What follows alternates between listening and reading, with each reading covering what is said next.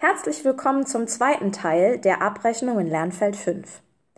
Bevor eine Wurzelbehandlung durchgeführt werden muss, kann es sein, dass die Pulpa durch drei Maßnahmen erhalten werden kann und der Zahn damit vital bleibt. Dazu zählen erstens die indirekte Überkappung, auch als CP für profunda. Diese Behandlung wird durchgeführt, wenn sich noch eine dünne Dentinschicht über der Pulpa befindet. Die Pulpa wird dabei zum Schutz mit einem Calciumhydroxid indirekt abgedeckt, das heißt überkappt. Calciumhydroxid wirkt bakterizid und regt die Odontoblasten zur Bildung von neuem Dentin an. Dieses Dentin heißt auch Tertiärdentin. Es mauert die Pulpe ein und schützt sie vor den Kariesbakterien. Zweitens. Die direkte Überkappung, auch als P bezeichnet, besitzt den Unterschied, dass die Pulpa bereits punktförmig eröffnet wurde. Auch hier wird ein Calciumhydroxid angewendet, in der Hoffnung, dass die Pulpa vital bleibt.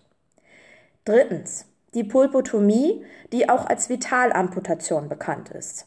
Dabei wird die Kronenpulpa entfernt und die Wurzelpulpa mit Calciumhydroxid abgedeckt. Es besteht die Hoffnung, dass die Pulpa sich erholt und der Zahn in der Wurzel vital bleibt.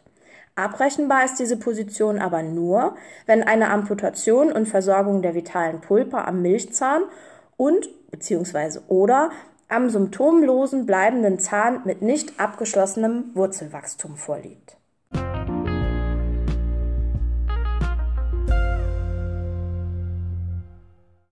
Die indirekte Überkappung wird in BEMA mit der Position 25 je Kavität abgerechnet. In GOZ umfasst die indirekte Überkappung die Nummer 2330, die je Kavität abgerechnet werden kann. Einer direkten Überkappung wird die Position 26 je Zahn abgerechnet. In Ausnahmefällen auch nach vorangegangener 25.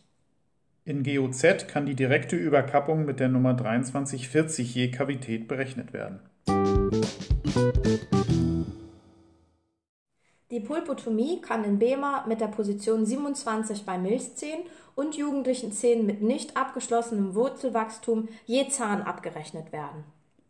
Auch in GOZ kann eine Pulpotomie je Zahn abgerechnet werden. Dazu steht die Nummer 2350 zur Verfügung.